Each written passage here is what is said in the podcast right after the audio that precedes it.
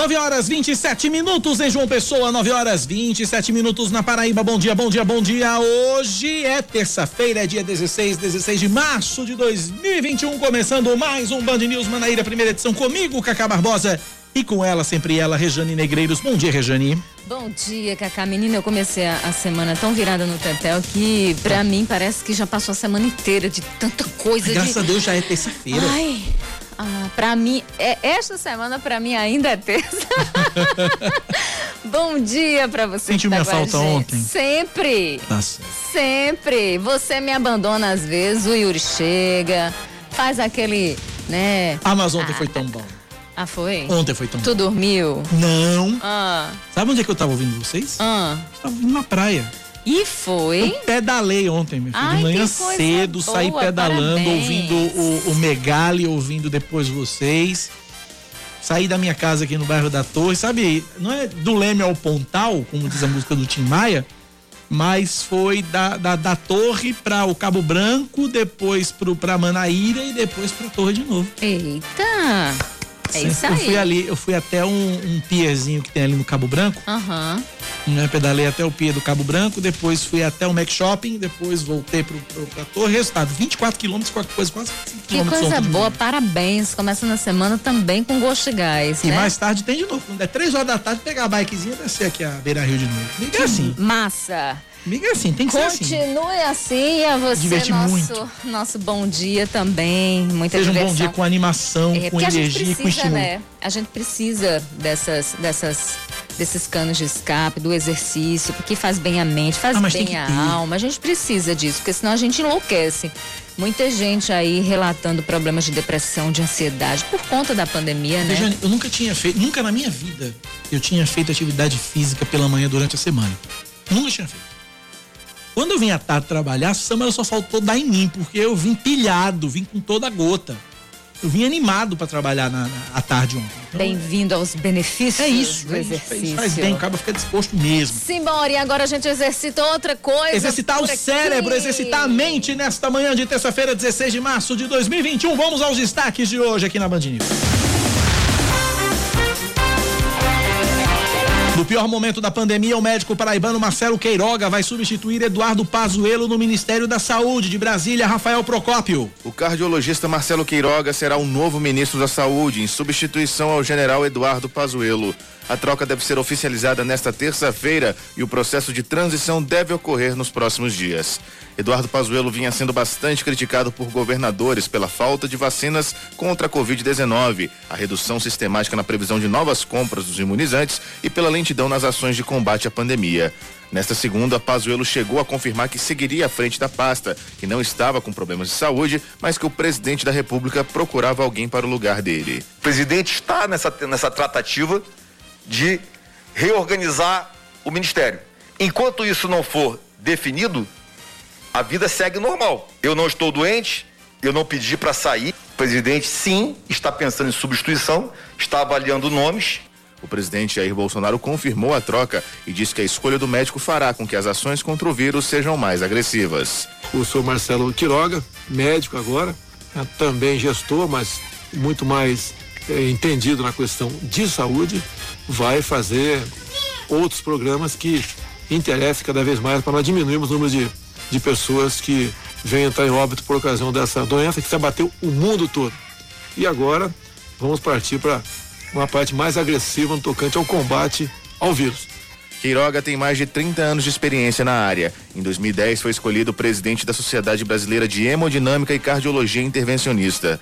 Em dezembro do ano passado foi indicado pelo presidente Bolsonaro ao cargo de diretor da Agência Nacional de Saúde Suplementar, a ANS, na vaga decorrente do término do mandato de Simone Sanches Freire. Natural de João Pessoa, Marcelo Queiroga defende ideias como isolamento social para reduzir o contágio e não se diz favorável ao uso de medicamentos sem eficácia comprovada no tratamento da Covid-19.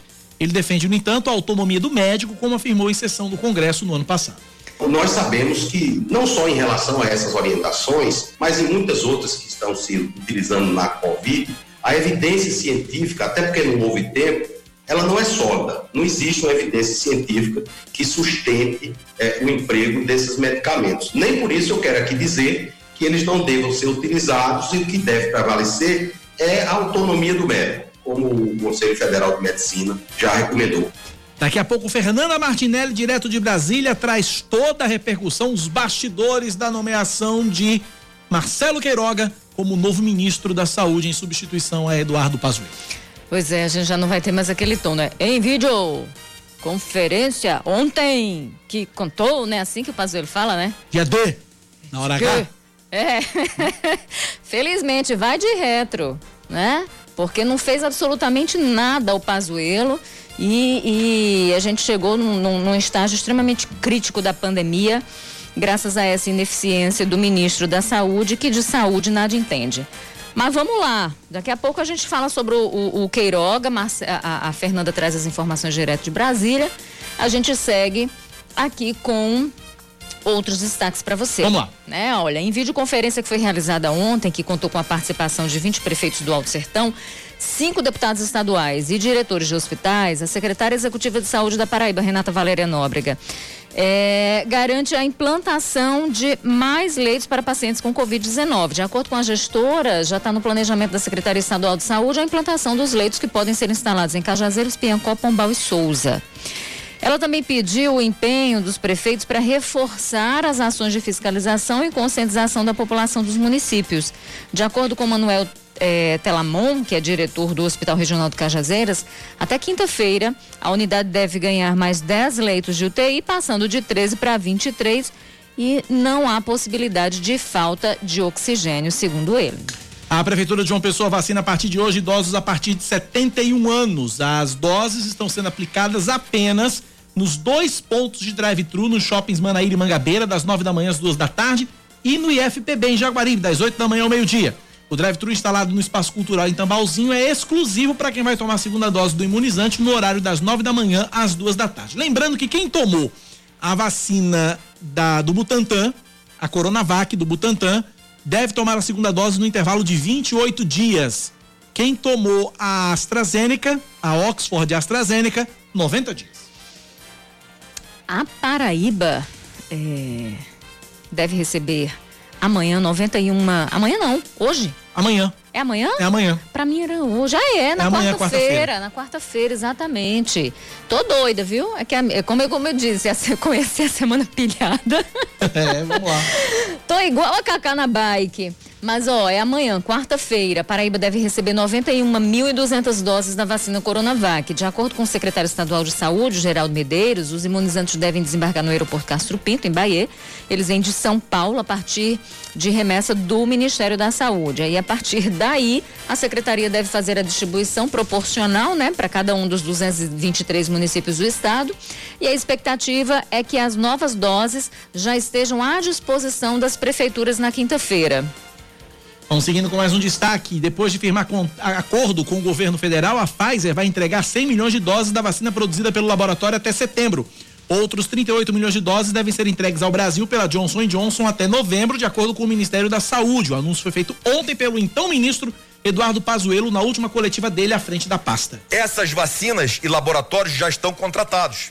Todas essas contratações foram finalizadas a partir da lei que foi sancionada quarta-feira da semana passada.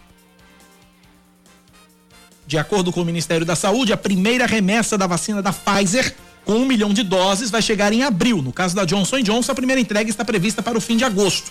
Só para o mês que vem, o governo diz ter mais de 57 milhões de doses, incluindo as vacinas de Oxford, a Coronavac, a Sputnik V e a Covaxin.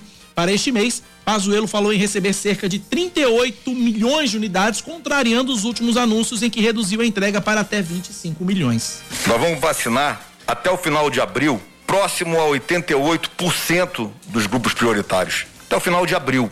É muito provável que em maio nós já tenhamos vacinado os grupos prioritários. E vamos chegar até o final de 2021 com toda a população brasileira vacinável. Olha, a.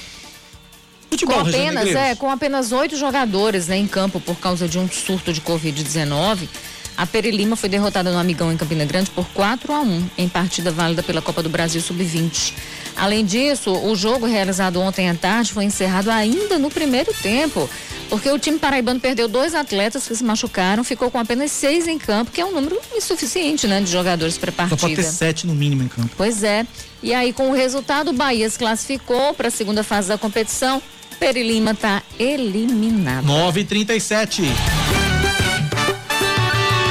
Band News. Tempo. A terça-feira em João Pessoa deve ser de sol entre nuvens pela manhã, pancadas de chuva à tarde à noite, mínima de 23 graus, a máxima é de 30 neste momento na capital paraibana. Termômetros marcam. Cadê Cacá Barbosa? Termômetros marcam 28 graus. Pois é, em Campina Grande, previsão para hoje é de sol entre nuvens pela manhã, pancadas de chuva à tarde e à noite.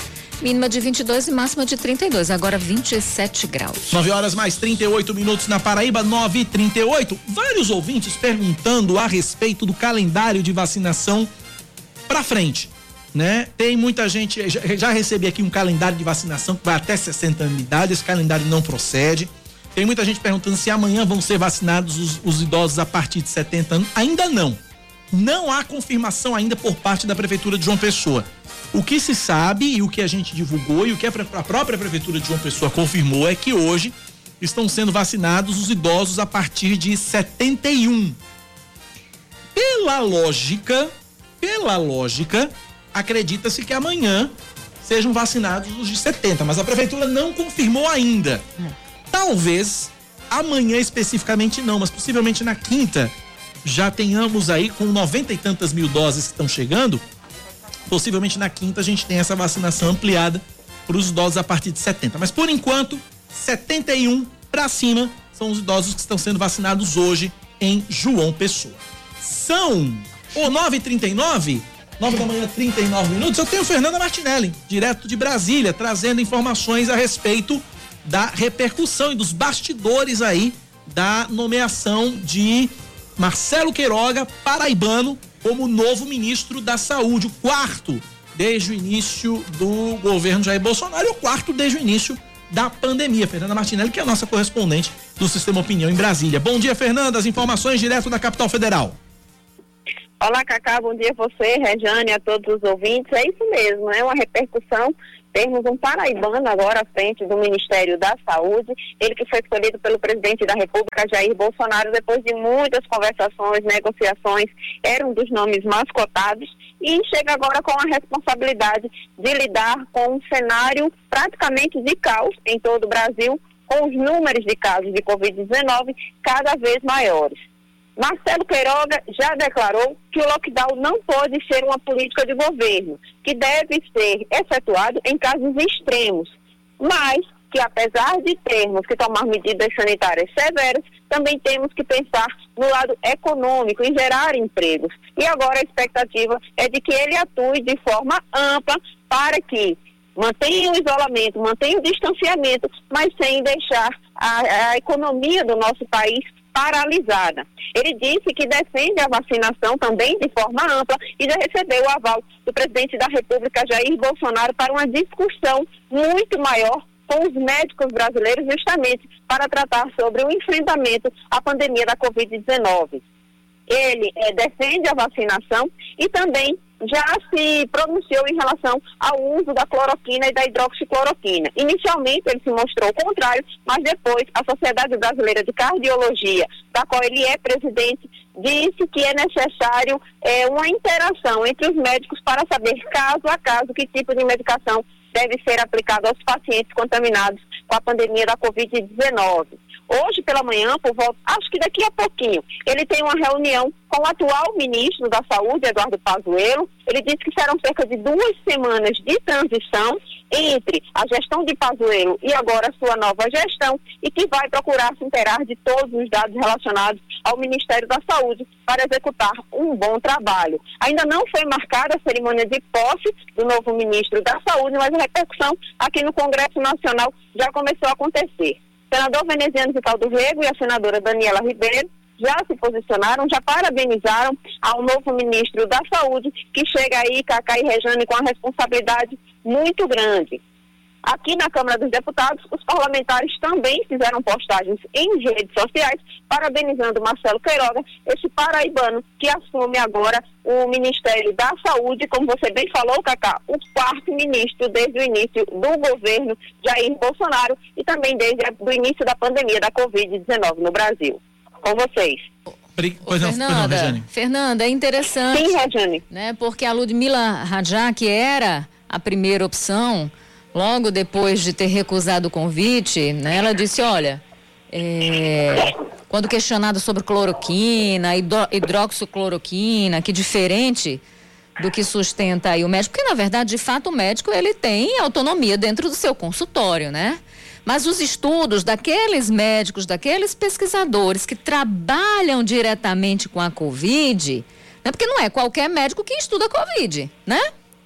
Isso Aqueles mesmo. que estudam, que dizem, olha, isso aí já era, já passou. Inclusive, a história da ventilação também, da intubação. A gente, já, a gente já vê que em alguns casos a gente consegue recuperar o paciente sem precisar desse tipo de intervenção. Então, isso ficou lá atrás, a gente tem que andar para frente. Né? E, e os estudos mostram que não só a, a hidroxicloroquina, é, é, é, ela não faz efeito. É, é, na verdade, já provam que não tem eficácia alguma e que ainda tem os efeitos colaterais, enfim. Então a gente encontra, já encontra a primeira grande divergência aí, né, nesse quando a gente fala dessa mudança grande, quando a gente vê as duas opções que restavam, que, que existiam, que estavam na mesa, que era a primeira, a Ludmila Rajá, e agora o Marcelo Queiroga, o paraibano. É interessante, a gente tem dois pontos de vista diferentes aí, um sim baseado na ciência, o outro eu acredito que muito político também, né? Pois é, um dos motivos da Ludmila Rajar não ter aceitado o comando do Ministério da Saúde foi justamente por divergir do presidente da República, Jair Bolsonaro, em relação à condução do combate à pandemia da Covid-19. E esse era um dos temas muito claros na cabeça da, da médica, da Ludmila, de não aceitar a utilização de cloroquina e hidroxicloroquina. Ela, inclusive, fez muitas lives e também é, divulgou vídeos em redes sociais dizendo que não era a favor do uso desse tipo de medicamento. Qual será o grande desafio do Marcelo Queiroga? É conduzir toda essa situação relacionada à pandemia da Covid-19, uso de medicação e também de mecanismos em relação a pacientes contaminados e que estão precisando da UTI, se será feita a intubação ou não, e ao mesmo tempo tentar encaixar o seu pensamento com o do presidente da República, Jair Bolsonaro, que todos nós já temos conhecimento que não defende determinadas atuações em relação ao que diz a Organização Mundial de Saúde. É um desafio que ele enfrenta, assim como os outros, é, agora ex-ministros, né, porque Pazuello já está saindo, o primeiro-ministro Luiz Henrique Mandetta, que divergiu do presidente da República, Nelson Paes, que passou pela mesma situação e ficou um, um curto período de tempo à frente do Ministério da Saúde, o grande desafio agora de Marcelo Queiroga é conseguir administrar a crise da pandemia da Covid-19 em relação ao colapso nos hospitais, com a visão de médico que ele é, de cardiologista, e também conseguir entrar em consenso com o que pensa o presidente da República, Jair Bolsonaro, para não ser mais um na fila do comando do Ministério da Saúde, disposto a ser substituído a qualquer momento. É um grande desafio que ele começa a enfrentar a partir de agora, Regiane.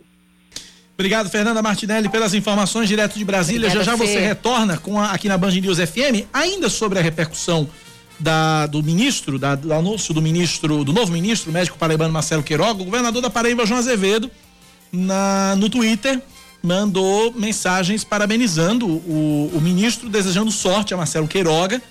Tá? Diz, disse o governador, boa sorte ao doutor Marcelo Queiroga, paraibano escolhido para assumir o Ministério da Saúde nesse difícil momento da pandemia. Conte com o apoio dos governadores para acelerar a vacinação, para que assim possamos vencer o vírus com base na ciência. Pelo bem do Brasil e pela vida do nosso povo, foi o que escreveu o governador João Azevedo. Também pelas redes sociais, o secretário de Saúde da Paraíba, Geraldo Medeiros, é, escreveu o seguinte: é, na qualidade paraibana, manifesto meu apreço ao colega e agora ministro Marcelo Queiroga e o desejo de que consiga unir todos os sentimentos dos, sentimentos dos brasileiros do bem em benefício da saúde pública brasileira, foi o que escreveu o secretário de saúde do estado da Paraíba, Geraldo Medeiros. Rejane, muitos ouvintes aqui é, acha, é, não, não, não acreditando, digamos assim, que o ministro, que o novo ministro Marcelo Queiroga consiga manter as convicções dele né? E, e, muita gente dizendo aqui que ele vai ser mais um, né? Alguém, alguns dizem que é, ele vai bater continência pro presidente, outros que vai ser capaz do presidente. Qual a expectativa, Regiane Negreiros? O que, que a gente pode esperar do no, desse novo ministro Marcelo Queiroga à frente do Ministério da Saúde? O quarto desde o início do governo, o quarto dentro da pandemia. Todo início de casamento é um sonho, né? Você Tudo faz. são flores. É, você tem expectativas, ah, metas, tal. E aí as coisas, a realidade muitas vezes vai se impondo, aquelas expectativas vão ficando no meio do caminho. Nós temos, a, a, a Fernanda disse, o grande desafio do novo ministro da Saúde, Marcelo Queiroga, é a vacinação. Eu diria que, na verdade, esse é um dos, mas o, o primeiro e maior desafio do Marcelo Queiroga é ser de fato ministro. Porque aqueles que vieram antes tentaram ser os dois primeiros e não conseguiram. No caso, o Mandetta e depois o Tais. O Mandetta, né, do Democratas, é, tentou ali fazer é, um, um, dar transparência ao processo, né? As ações do Ministério da Saúde. Todos aqui lembram que Mandetta fazia é, muitas, fazia uma série de entrevistas coletivas para dizer como era como, como estava, né, a situação, quais eram as próximas ações e tinha um relacionamento muito diferente, né, é, do do Pazuello, por exemplo, com a mídia e com a população. Ele estava ali para prestar esclarecimentos das ações e dizer: estamos fazendo isso, vamos fazer aquilo. Olha, por enquanto as ações são essas, as medidas são essas. Se precisar, a gente muda, enfim. E aí ele defendia o medidas restritivas de circulação de pessoas para conter a contaminação do vírus. Já no início da pandemia, um ano lá atrás, ele já dizia isso. E aí entrou em conflito com Bolsonaro. Não era o que Bolsonaro queria. Vem o Taishi, um outro médico também respeitado entra em conflito mais uma vez. O Tacho já tem um posicionamento diferente, já não adota aquelas entrevistas coletivas, mas ele se coloca veementemente contra o uso de hidroxicloroquina. Disse: não, não existe tratamento preventivo. A profilaxia que existe é usar máscara, fazer o distanciamento. Caiu também. E aí veio um outro perfil. Não era um perfil técnico, não era um perfil de um profissional da saúde, era um soldado. Alguém do exército que teoricamente tinha experiência em logística e iria conseguir fazer a distribuição das ações de medicamentos, de vacinas, enfim, né, dos insumos necessários e não conseguiu. Não conseguiu. A gente, quantos a gente teve testes, testes de Covid retidos e que estavam a, a, na, na, no vencimento já, perto da validade de vencer, alguns vencidos. Vencidos já, né? Vencidos. Porque não houve a distribuição. E muito já se falava antes que era preciso fazer testagem em massa da população para a gente saber de fato qual era o nosso problema e como a gente, conhecendo o inimigo, atuar, agir sobre e contra ele. E isso não foi feito. Se a gente um, caso escabroso que marca aí a gestão do Pazuello, que vai ter muitos problemas, porque está sendo processado, investigado pela ação e pela inação durante a, a, sua, a sua gestão. A gente teve a troca de vacina, era para ir para um canto, foi para outro, enfim. Uh, uma série de problemas na gestão Pazuello, a crítica aumentou, a pandemia recrudesceu, o negócio piorou e existe um objeto, é, um objetivo, na verdade, do presidente Jair Bolsonaro que a gente não pode esquecer. E esse, e esse objetivo passa pela reeleição. Logo, medidas tomadas ou a falta dessas medidas é, que, que tornem o, o, a situação do governo muito complicada quando o assunto é enfrentamento à pandemia, pode pôr em risco esse projeto de reeleição. Então entrou tudo isso nesse combo, cai Pazuello.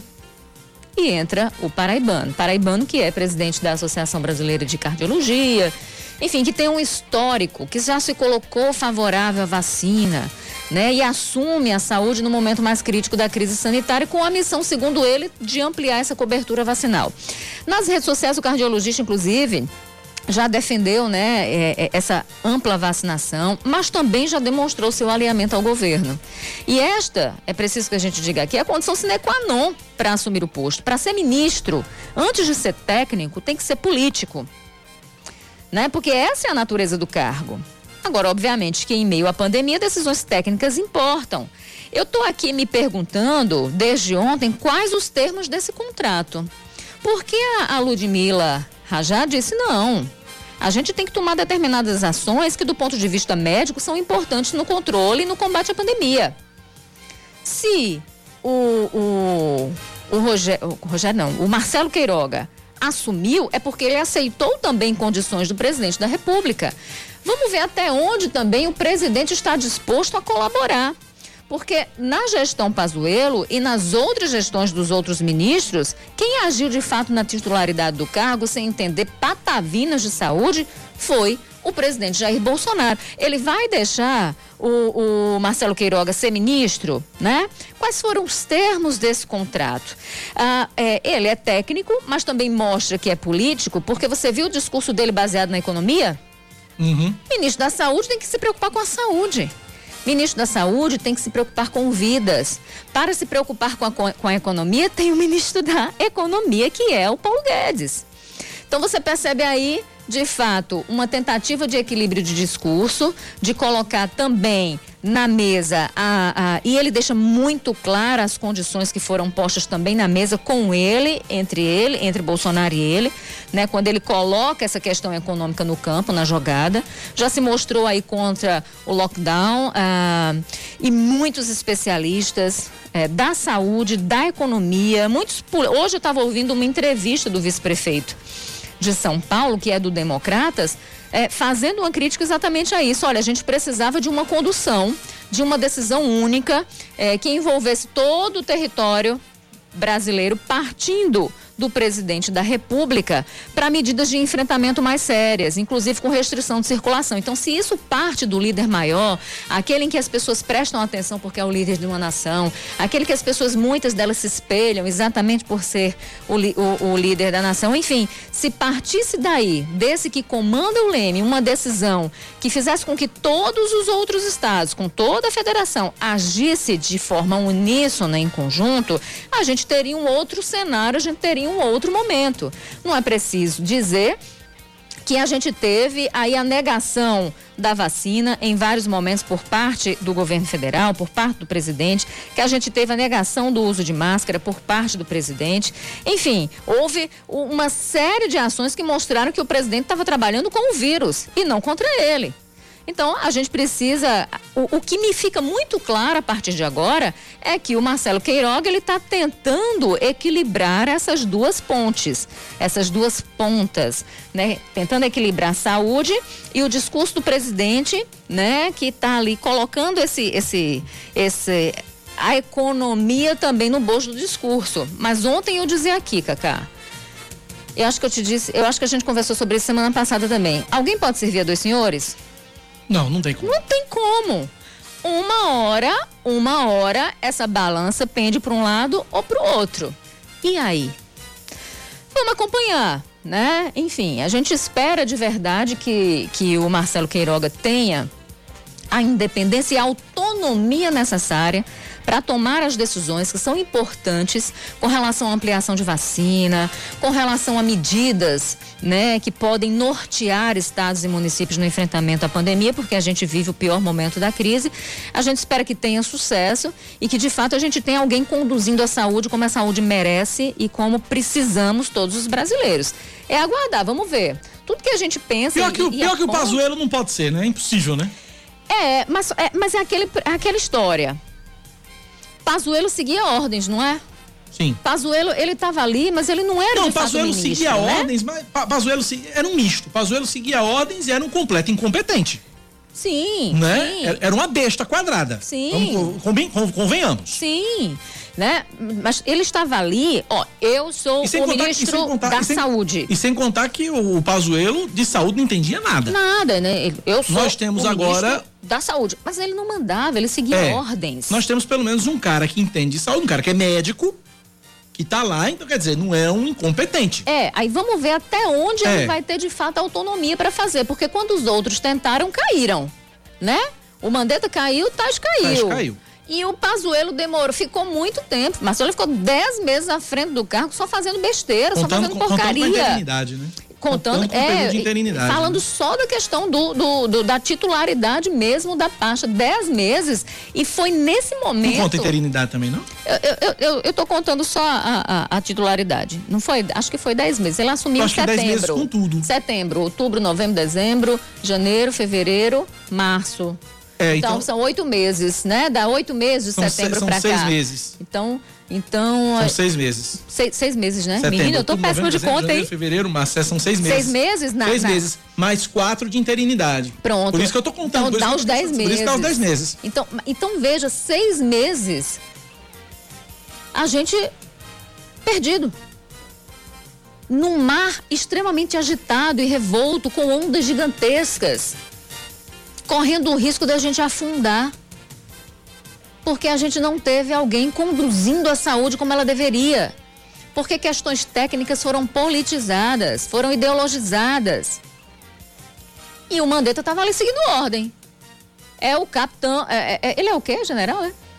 General, Pazuello? Hã? General. Ele é o general seguindo as ordens do capitão. Do capitão. Veja só como. Esquisito, né? pois é, e, e- e- e caladinho, quem manda é o capitão. E ele disse isso, né? Em entrevista outro dia. Então, assim, tava ali seguindo ordem. Ponto. Esse era o papel dele. O papel dele não era pensar, o papel dele não era, não era articular, planejar, o papel Era dele executar. era seguir. Exatamente. Executar. Era executar. E aí a gente teve né, o recrudescimento da pandemia de uma forma extremamente violenta, de uma forma extremamente agressiva. Né? Brasil chegou a duzentos e tantos mil mortos, beirando os 300 mil mortos. É inadmissível. Se a gente tivesse o planejamento necessário lá atrás, né, ampliando no- o nosso estoque de vacinas, eh, se a gente tivesse se planejado comprando as vacinas necessárias, a gente teria vacinado muito mais gente. A gente teria perdido menos gente. E aí a gente tem a possibilidade de vacinar. Veja só, a- foi feito um estudo pela Fundação Getúlio Vargas eh, que mostra que se continuarmos nesse ritmo de vacinação, o Brasil só vai conseguir vacinar todas as pessoas maiores de 18 anos em dois anos e meio. Caramba. É isso. Vamos lá. 10 da manhã em ponto. Intervalo, a gente volta já já. 10 da manhã, 3 minutos. Antes da gente seguir com os destaques deste jornal, Rejane tem só um ajuste, uma correçãozinha para fazer, né, Rejane? Isso, isso. Porque eu estava falando do estudo, né? Não foi da FGV, foi da Fiocruz. A Fiocruz, ela prevê que para imunizar toda a população no país maior de 18 anos, se a vacinação continuar no ritmo que está hoje aqui no Brasil, nós levaremos dois anos e meio. Então, isso é prova de falta de planejamento e da inação do agora Ex-ministro. é, né? É, a, a oficialização ainda não foi feita lá de papel Quase ex, né? passado, mas agora, né? Ex-ministro da Saúde. Vamos lá, seguindo com os destaques, Rejane, é você. Vamos lá, então trazendo destaques agora no Jornal das 10 para você. Seguinte, o cidadão de Alagoa Grande, município do Brejo Paraibano, que for flagrado andando pela rua ou em locais públicos sem máscaras, sem máscara, né, pode ser multado em 200 reais. Em caso de reincidência, o infrator pode ser conduzido à delegacia da cidade. De acordo com o decreto assinado pelo prefeito Antônio Sobrinho, a fiscalização fica a cargo da Vigilância Sanitária e da Guarda Municipal. As medidas para evitar o avanço da pandemia em Lagoa Grande, que está na bandeira laranja, assim como outros 210 municípios paraibanos, de acordo com o Plano Novo Normal Paraíba, valem até o dia 30 de março. Tá aí, Cacá. Gostei. Coragem. É preciso coragem, Preciso coragem. ao gestor público. Tá aí, multando. Imagina se esse dinheiro de multa aqui em João Pessoa ou em outras Ah, grandes menina. cidades fossem revertidos exatamente para o combate à pandemia, ia ter dinheiro sobrando, Ia ia? ter dinheiro sobrando, viu? 55.242 contribuintes paraibanos já prestaram contas ao leão do imposto de renda. O número representa 16,8% das 329 mil declarações que a Receita Federal espera receber na Paraíba. O prazo de envio termina às 11h59 da noite do dia 30 de abril. Quem perder a data vai ter que pagar a multa de, no mínimo, R$ 165,74, podendo atingir 20% do imposto devido. Olha, a arrecadação própria da Paraíba apresentou uma alta considerável, de 20,47% em fevereiro, quando comparado com o mesmo mês do ano passado. De acordo com a 18ª edição do Boletim da Secretaria Estadual da Fazenda, o número é referente aos impostos de circulação de mercadorias e serviços, o ICMS, né? É, também o de propriedade de veículos automotivos, né? Automotores, na verdade, o IPVA, e o imposto sobre transmissão, causa morte e doação, que é o ITC, o ITCD. Em valores absolutos, houve recolhimento de 625 milhões e 900 mil reais nos três tributos. Estão reabertas as inscrições para contratação temporária de profissionais de saúde em nove especialidades pelo Hospital Universitário Lauro Vanderlei em João Pessoa. Os selecionados devem atuar na linha de frente do combate à pandemia. Os interessados podem se inscrever até o meio-dia de sexta-feira, dia 19, pelo site gov.br barra E-B-S-E-R-H. As vagas para cadastro reserva são para médicos em 14 especialidades, técnicos, enfermeiros e fonoaudiólogos.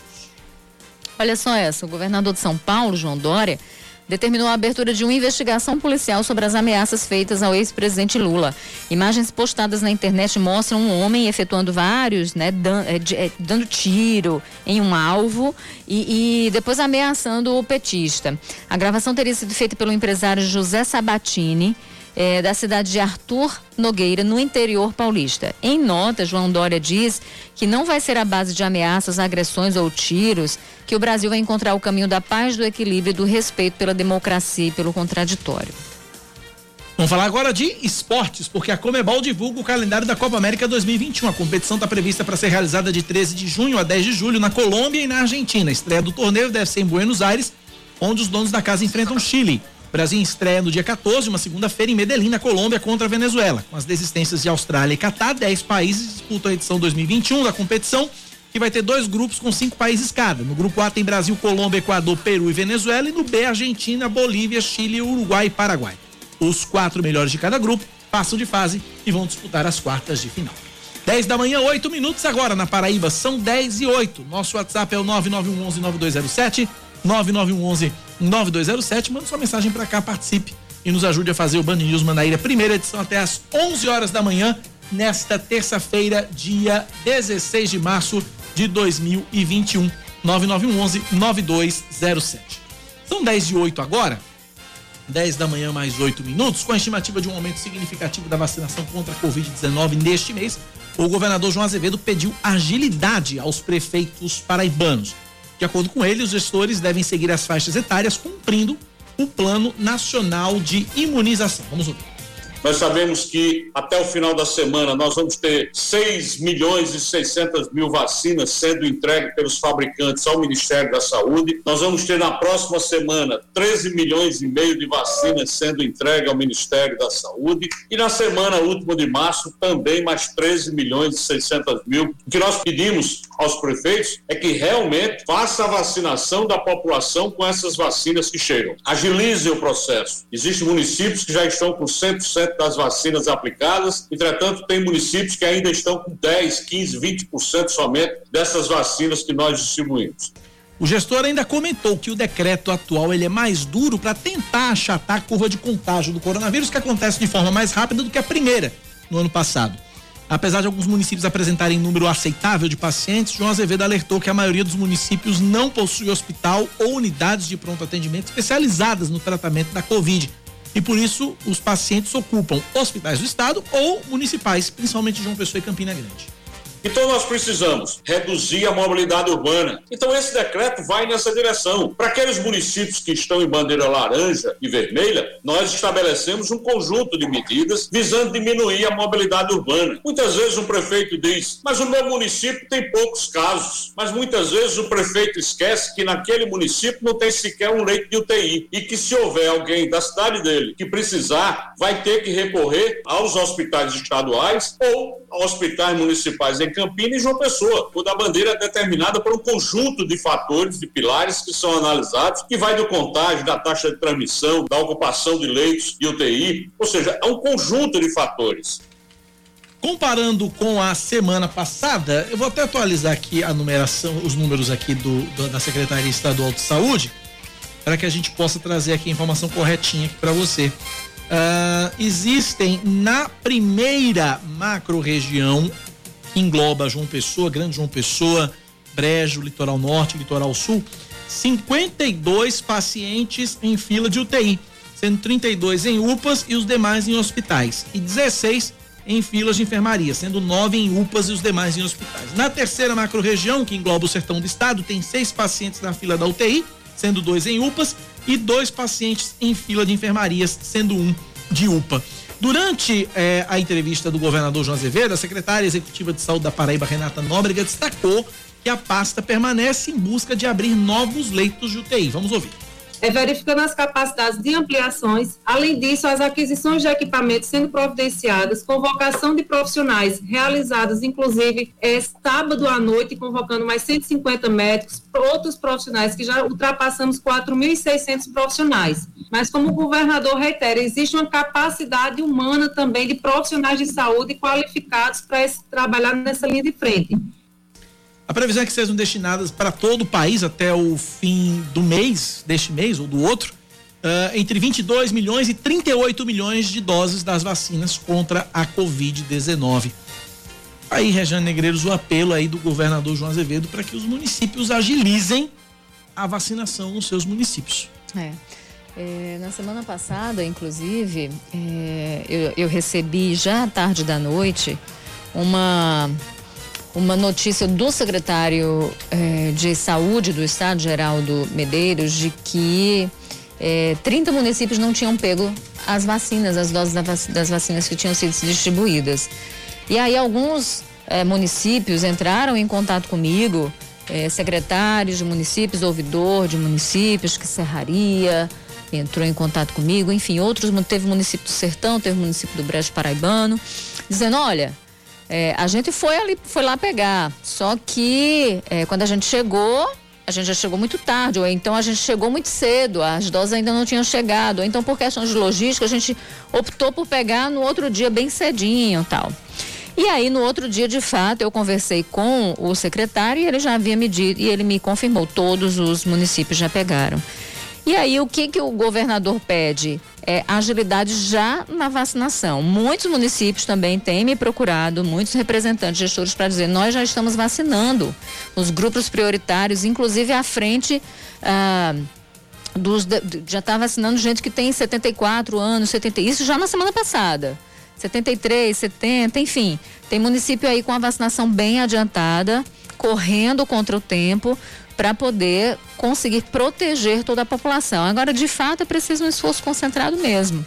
E com relação a essa questão é, da, da própria pandemia, falando de município e tudo mais, é preciso dizer uma coisa. Na semana passada eu fiz aqui críticas e críticas severas e, e as reitero, continuo fazendo, com relação aos gestores que têm tomado uma série de medidas. É, que, que retardam o enfrentamento à crise sanitária que a gente vive.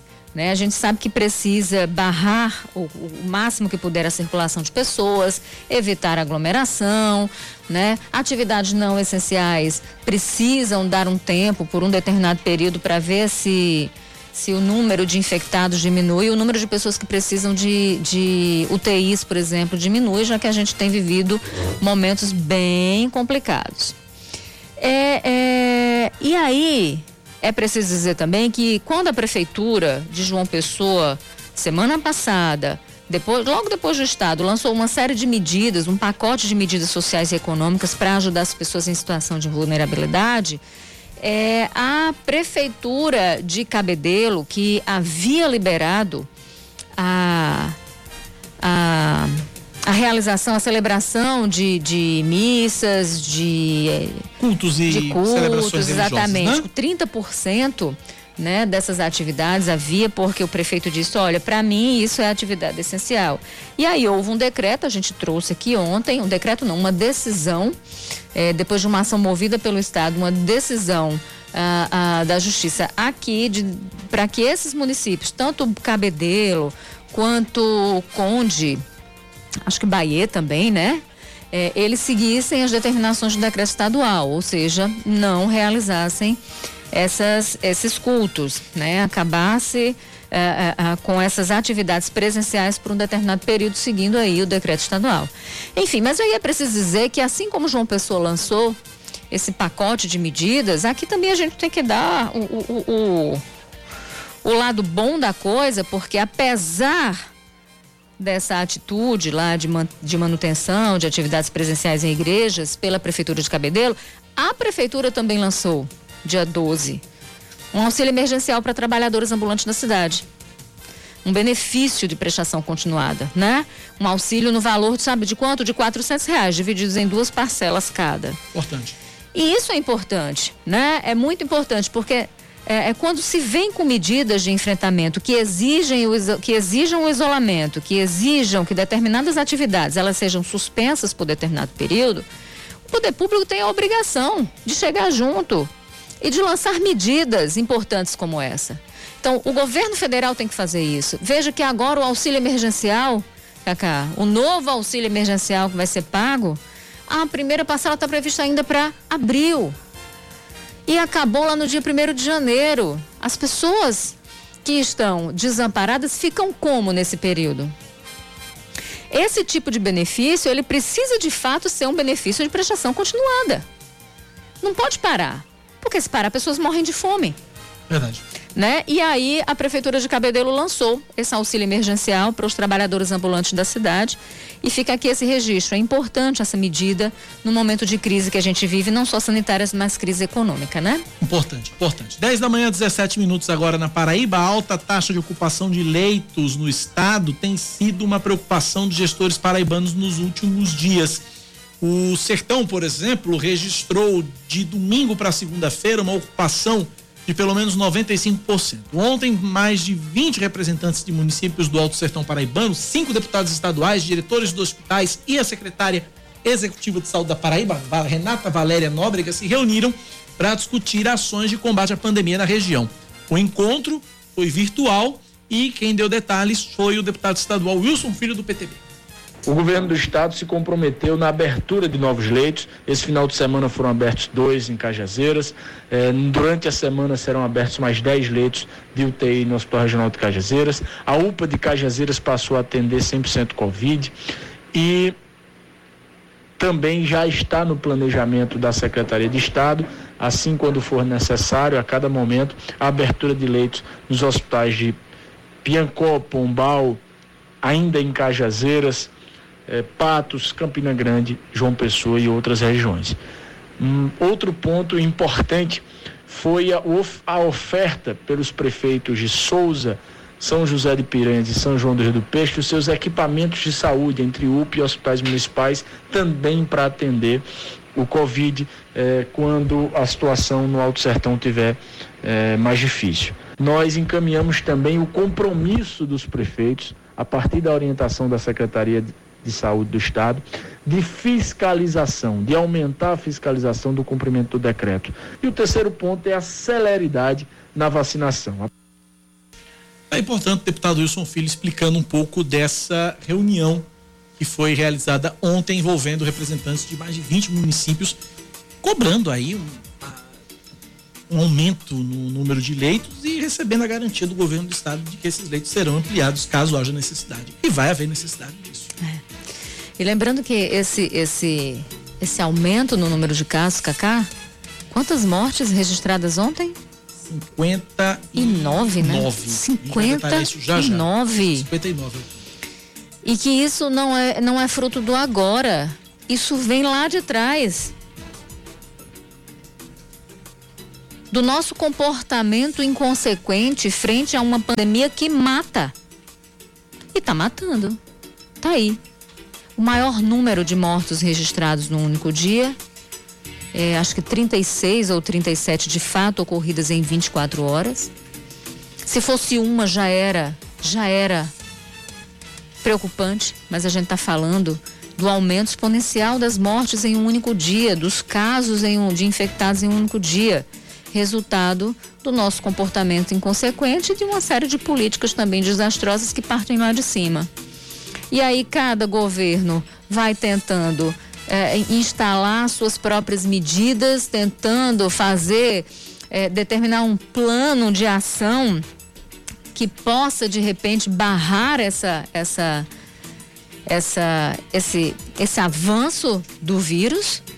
E aí encontra uma série de resistências, como a gente tem relatado, como a gente tem visto por aqui. Muito complicado, gente. E, e adianta também, é que bom que leitos estão sendo abertos, Cacá. Que bom.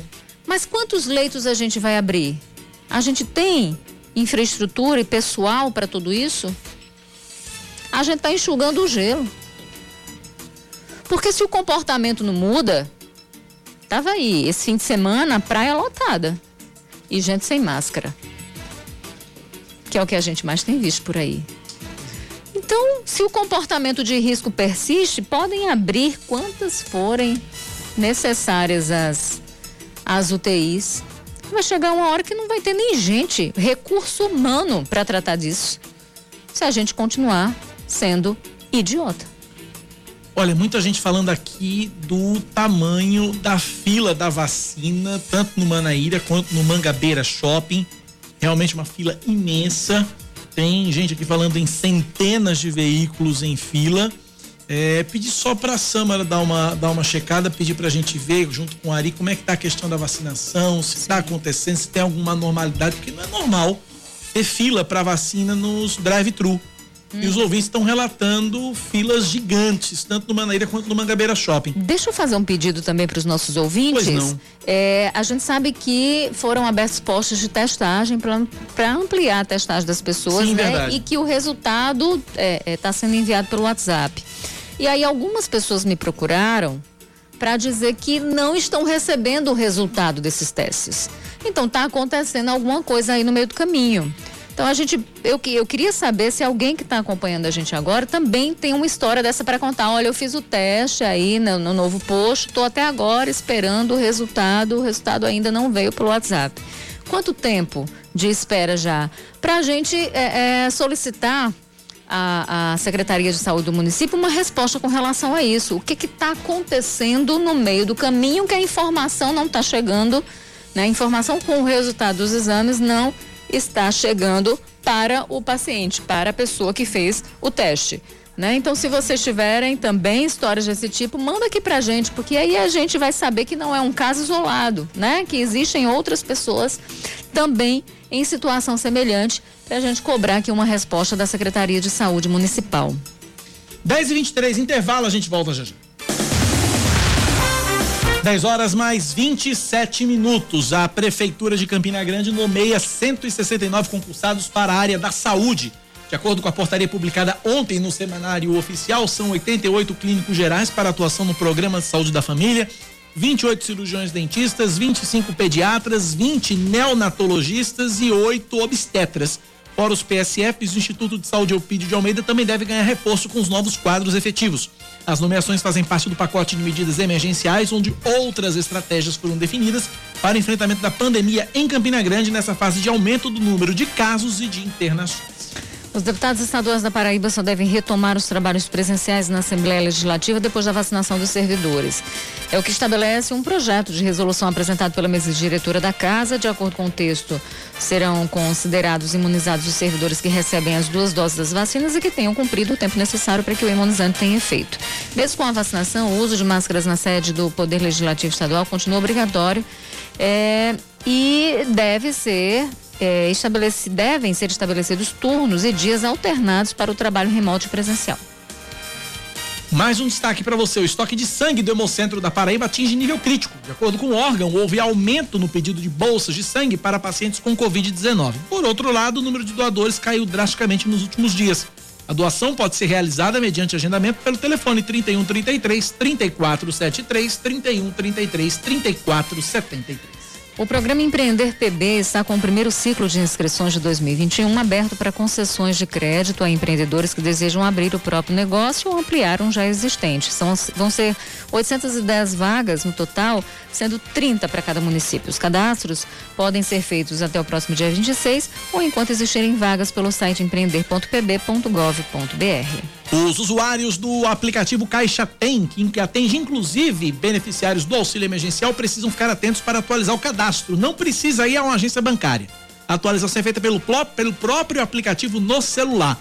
A partir de hoje, os usuários do Caixa Tem, nascidos em fevereiro, podem abrir o aplicativo e acessar a conversa chamada Atualize seu cadastro e enviar uma selfie e um documento oficial com foto.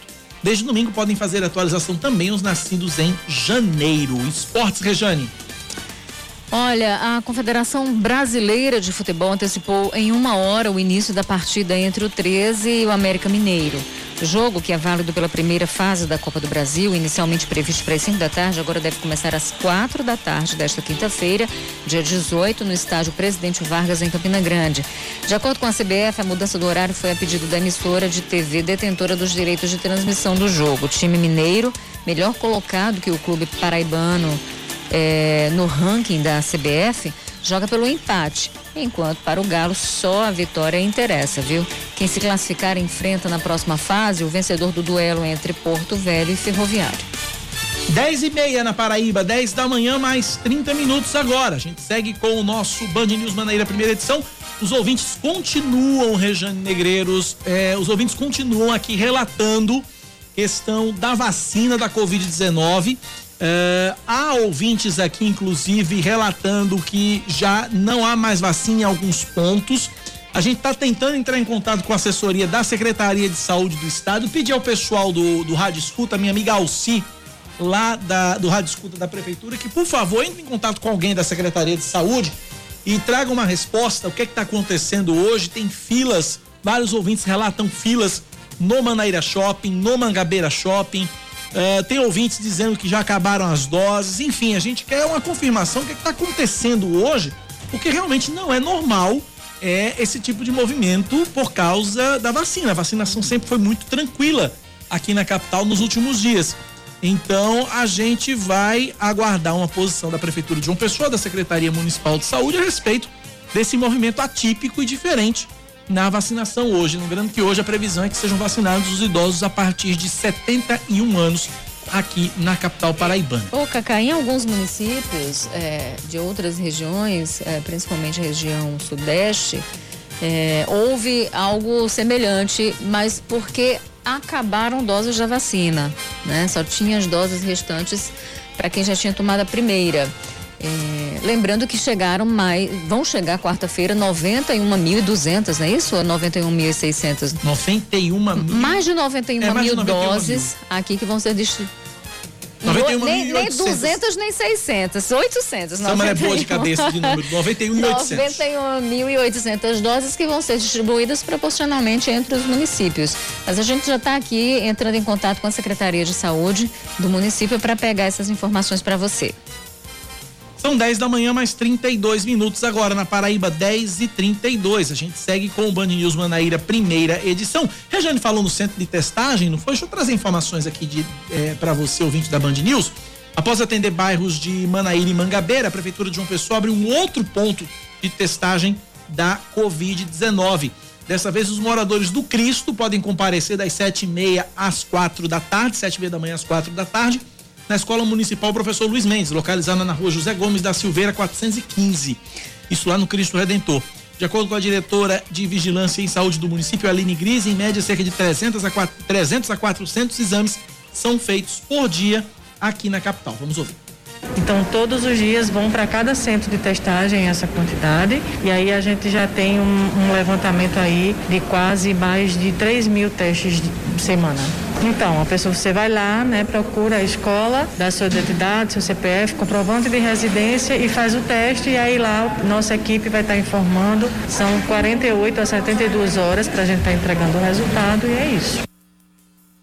E aí, por causa do interesse da população, outros quatro pontos de testagem devem ser abertos. A gente começou hoje Cristo, né? A gente estava em Mangabeira, já fizemos Manaíra. Então, um trabalho muito positivo, a procura está muito grande, então isso está ajudando muito a população. A gente está querendo abrir mais quatro pontos fora Cristo, provavelmente vai ser Valentina, Manaíra novamente, Bessa. A gente está em dúvida só nos outros dois pontos, mas aí até amanhã a gente vai estar tá informando para todo mundo.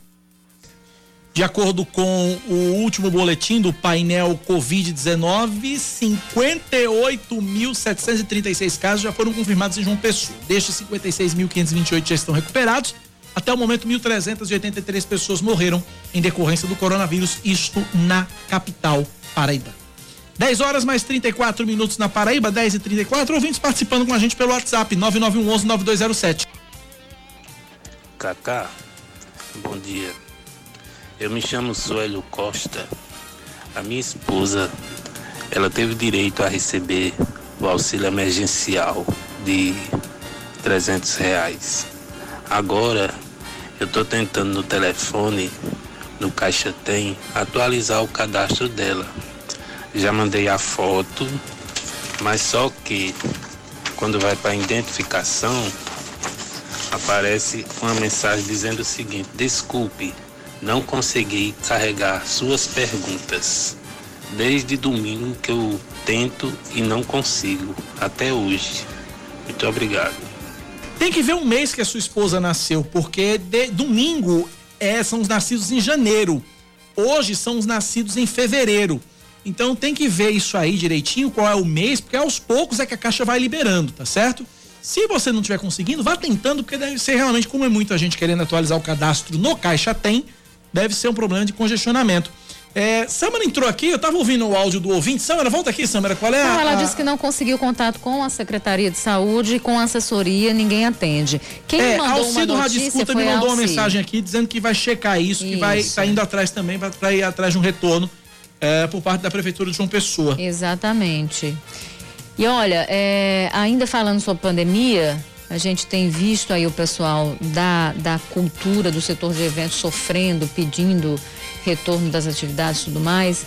E a assessoria da Daniela Ribeiro, também a, a, senadora, me informa que ela, ela se reuniu com, o, com o, o Paulo Guedes, o ministro da Economia, para tratar da, da aprovação do Programa Emergencial de Retomada do Setor de Eventos, o PERSE, né, que está previsto no projeto de lei de 2020 e que tem exatamente o objetivo de aliviar os impactos financeiros causados ao setor é, de eventos durante a pandemia. Isso deve ser colocado em votação no Senado já nos próximos dias. E aí a Daniela Ribeiro se reuniu com o ministro da Economia para tratar exatamente desse assunto. Vamos ver o que é que vem por aí no Senado, né? 10 horas mais 37 minutos na Paraíba, 10 e 37 Ouvintes participando com a gente, 9911-9207. Bom dia, Cacá. Bom dia, Rejane. Cacá, parece que essa informação aí que as vacinas se acabou, parece que é verdade, viu? Porque hoje de manhã tem uma fila enorme aqui no Manaíra Shopping e eu tô passando agora aqui em frente e acabou-se os carros da fila, viu? Isso não é normal, né? Se tivesse vacina, tava Tava lotada a fila ainda, né? Eu acho que essa informação procede, viu? O ouvinte já traz uma novidade aí, pelo que o ouvinte está dizendo, a, a, fila dispersou então. A gente vai, vai a gente está tentando a resposta. Alô, alô, Prefeitura de João Pessoa, Secretaria de Saúde. Dê uma solução, dê uma, uma respostazinha pra gente aqui, não custa, né? Mais ouvintes. Bom dia, Cacá Barbosa, bom dia a toda a bancada aí. Eu queria saber é, quem fez o, o exame. Eu fui na sexta-feira para do Covid aqui em Mangabeira. Com quantas horas é liberado o resultado? Eu fui o swap. E outra, Cacá, eu queria saber quem recebe Bolsa Família vai receber também o auxílio do governo ou não? Um abração aí a vocês todos, a Samra. Deus proteja todos nós. Bom, vamos lá. É, com relação ao exame, Samara Gonçalves tem informação? Fala aí, Samara, qual é a. Bom, Bom dia para você. O retorno, dia, o retorno pelo WhatsApp, a história do WhatsApp? Do, sim, hum. mas assim, não é a resposta para a denúncia que hum. você trouxe aqui. Hum. Que a, como eu não consegui falar nem com o secretário, assessoria, telefone fixo da, da, da Secretaria de Saúde, ninguém. É, mas, enfim. É, é sobre a questão do retorno do, do os, são, eles dão um prazo de dois dias, pelo menos foi o que a gente recebeu aqui Uhum. é, de um dos nossos, inclusive, funcionários aqui da rádio. Ele nos passou que- 48 horas. 48 horas. Ele, por exemplo, ele fez ontem e deve sair na quarta-feira. Ok. Com relação ao auxílio emergencial, o ouvinte perguntou se quem recebe Bolsa Família vai ter direito. Ainda não tem divulgadas as regras novas desse novo auxílio emergencial. Oi? Tá, tá fora, é? Eu vou só confirmar, Só confirma. mas o Bolsa Família tá Eu, fora. ainda- eu não vi regra nenhuma ainda saindo a respeito desse novo auxílio emergencial. Honestamente, não vi nenhuma regra. Eu vou dar uma O checada. Congresso aprovou e tal, mas eu não sei se tem regra já definida. Mas a gente vai descobrir e trazer a informação para você. São 10 horas mais 36 minutos, 10 e 39 Antes de ir para o intervalo, informação de trânsito: agentes de mobilidade estão monitorando um serviço de urgência na Cajepa, na Avenida Dom Pedro II. Tem duas faixas obstruídas. Previsão de término uma da tarde. Nesse, nesse momento, trânsito fluindo bem na Avenida Dom Pedro II. É ali, é ali perto do cruzamento ali com a Rui Barbosa, ali, naquela imediação ali. Tá feito o registro. 10h39, virou, virou ponteiro 10h40, intervalo, a gente volta já.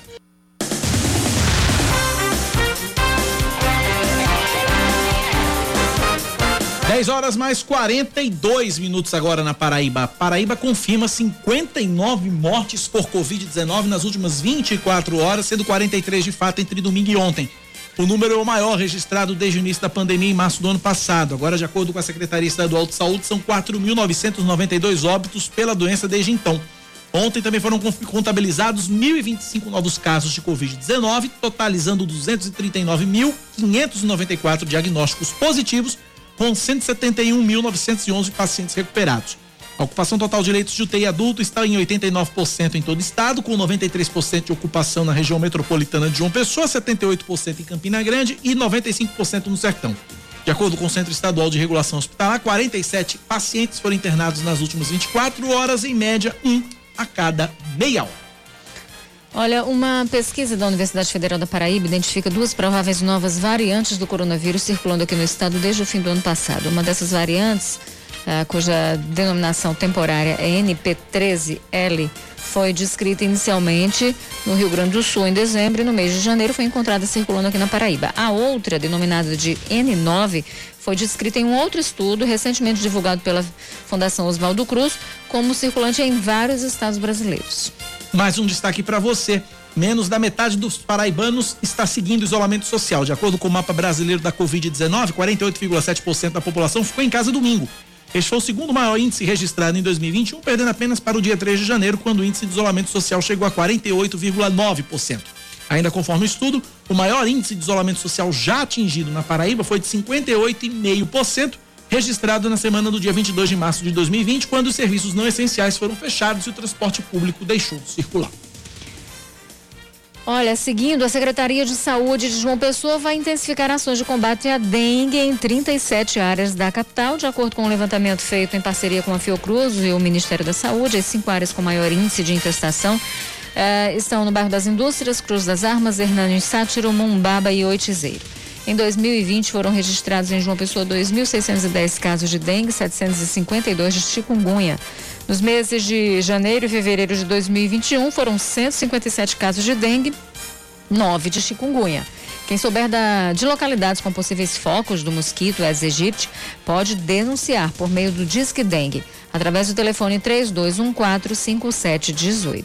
Repete o número, Regiane. Esse número é importante porque a gente fala tanto de Covid-19 e a gente esquece. Esquece não, a gente deixa de dar destaque também a outras doenças, como a dengue, por exemplo, e é muito perigoso também. É, 32145718. 3214 57 18. Olha, um levantamento da Fundação Oswaldo Cruz aponta que 72 mil pessoas morreram de Covid-19 sem dar entrada em um leito de UTI entre o início da pandemia e janeiro deste ano. O estudo levou em conta pacientes que chegaram a ser internados em hospitais, mas não foram transferidos para, um, para uma unidade de terapia intensiva.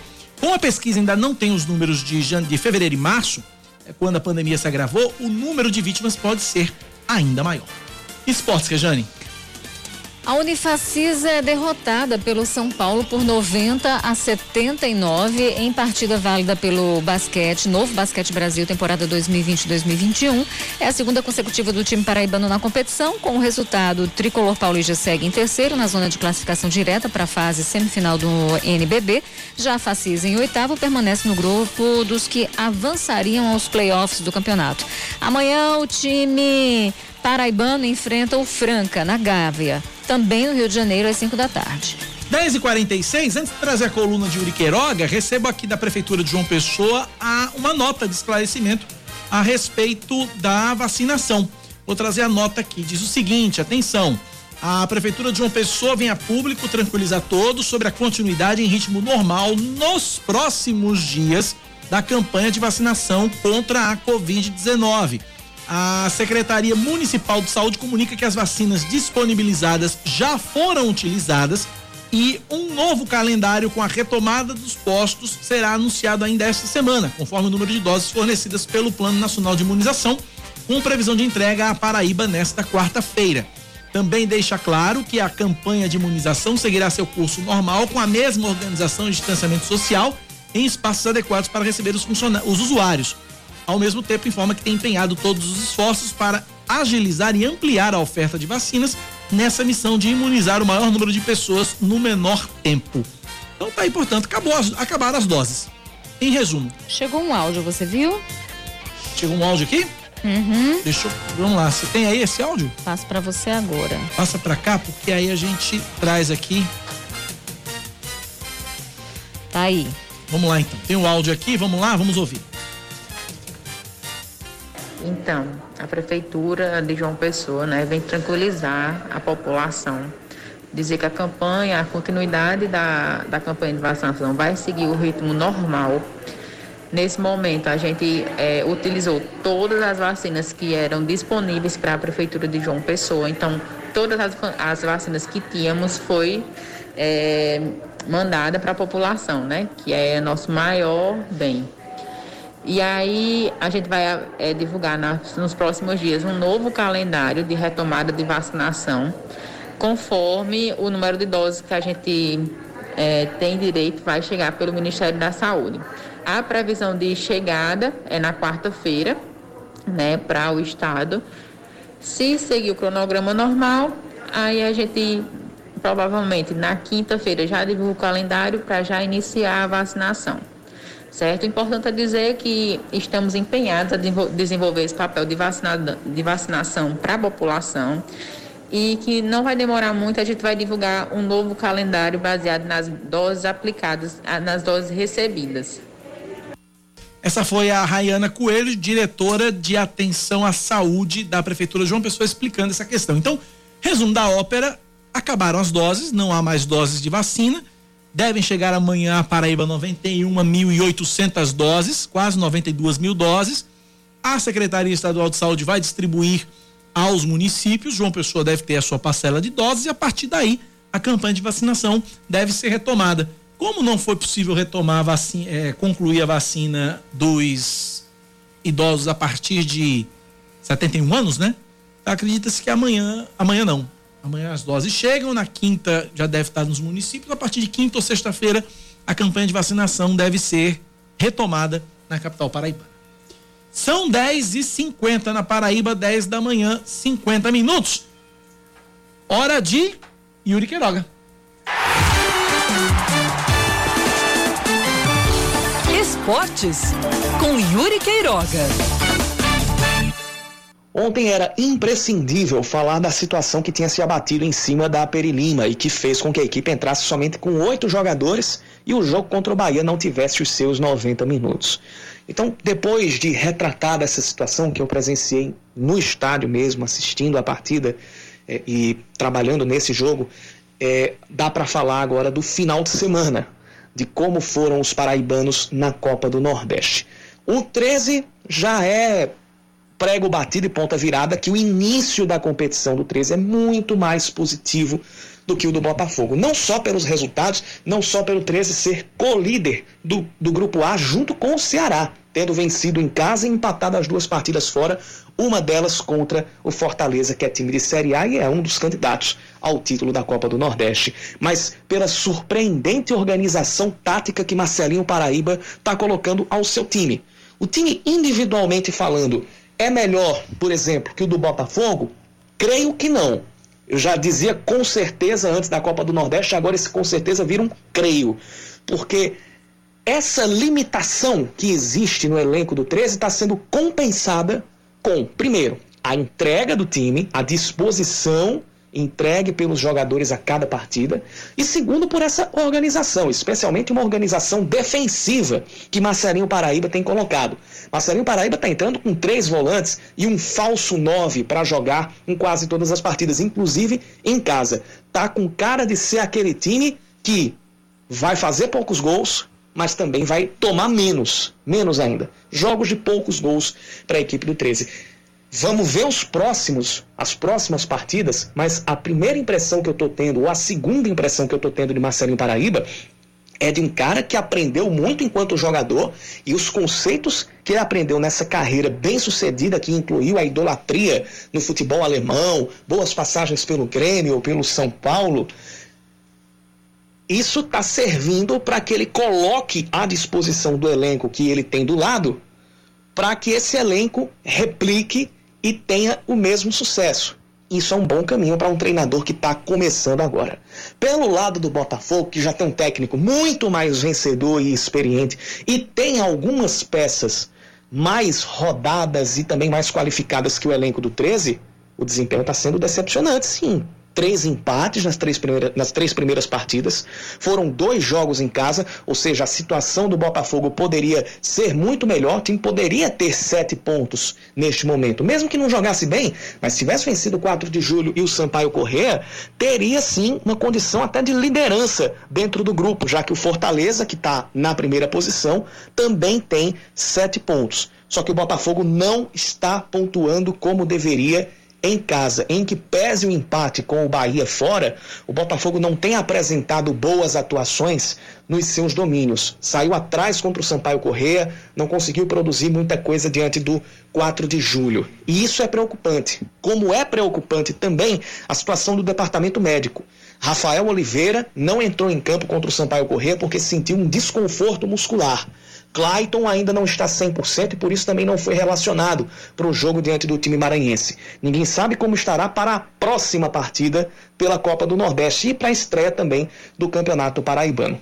E com Rafael Oliveira, com esse desconforto muscular e a gente considerando o histórico dele, é mais uma coisa para o departamento médico e para a diretoria do Botafogo pensarem, porque vai continuar o problema da falta de opções para centroavante. E isso tem que ser resolvido o quanto antes, independente da condição financeira do clube. É esperar para ver. Em movimento com Nara Marques. Oferecimento Viva Móveis Planejados. Viva a vida, porque seus sonhos nós realizamos.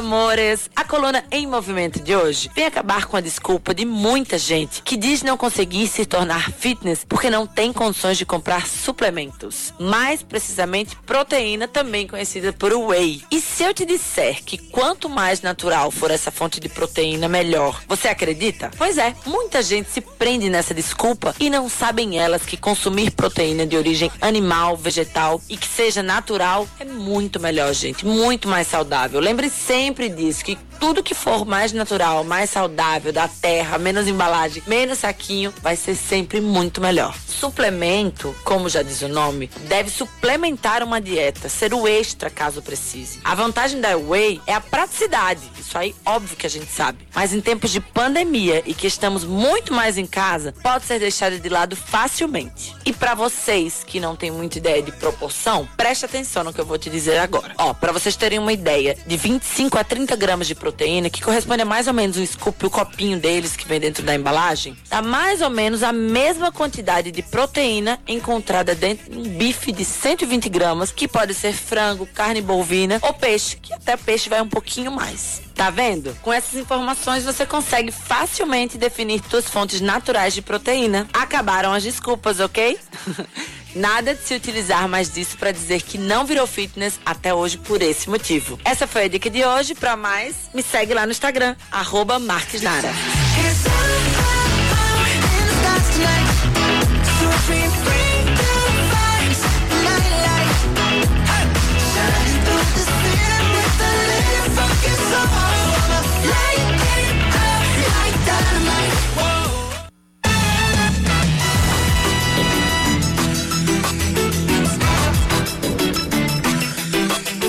Dez horas mais 56 minutos na Paraíba, 10 e 56 Recebo também a nota do Manaíra Shopping, é isso, Samara? Manaíra, eu tô vendo aqui. É Manaíra. A nota do Manaíra Shopping. A administração do Manaíra Shopping informa que as vacinas contra a Covid-19 destinadas ao seu ponto de vacinação acabaram na manhã desta terça-feira. Desta forma, a vacinação no dia de hoje está encerrada. O shopping está aguardando uma nova remessa de vacinas, assim como uma nova programação da Prefeitura de João Pessoa para continuar a vacinação no esquema drive-thru. 1057, uma outra informação que chega é que a CEMOB agora renovou ah, 48 pontos de medidores de velocidade, instalando mais três em vias da capital. Eh, agora são 51 pontos com a velocidade monitorada. Os três novos pontos foram colocados na Avenida Presidente Castelo Branco na Rua Doutor Cícero Leite no Cuiá e na Rua Estudante Zé Paulo Neto no Rangel. De acordo com o superintendente da CEMOB, Jorge Moraes, a finalidade foi substituir os equipamentos por uma versão mais moderna e disciplinar a circulação por meio do controle de velocidade e contagem de fluxo, além de outras funções, reduzindo o número de acidentes e garantindo a segurança de pedestres e, e condutores. Os equipamentos funcionam das 6 da manhã às 10 da noite, com exceção dos medidores da Orla, que tem horário e velocidade diferentes, das 5 às 8 da manhã com 30 quilômetros, após esse horário, velocidade permitida de 50 quilômetros por hora. 10 e 58 é um K, é um B e é um osse. Acabou-se. Ponto final no Band News Manaíra, primeira edição. Amanhã cedinho, 6 da manhã, eu tô de volta aqui na Band News FM, Rejane às 9h20 com o Band News Manaíra, primeira edição, apresentando ao meu lado. Rejane 110 está na TV, né? No primeiro plano, né? Exatamente, chegando já já com muita informação bacana para você. Muito que bem. Vem aí o Band News Station com Eduardo Arão, direto de Nova York, Carla Bigato, direto de São Paulo e Ari Corrêa, no estúdio aqui de João Pessoa. Abraço a todos, obrigado pela audiência, pela companhia. Valeu, tchau, tchau.